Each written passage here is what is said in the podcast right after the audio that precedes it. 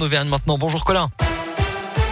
Bonjour Alexis, bonjour à tous et à la une de l'actualité ce drame hier après-midi près d'Ambert, un homme de 62 ans tué par son voisin euh, dans un petit village de 300 habitants Champétière.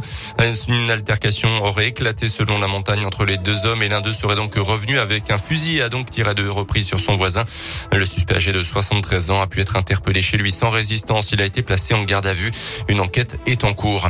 Un appel à témoins lancé à Clermont après un accident de la route survenu samedi à midi 45 entre une jeune femme qui circulait à trottinette électrique et une voiture. Les policiers recherchent des témoins du choc, un choc qui s'est produit à l'intersection de la rue de Serbie et de la rue de la Morée.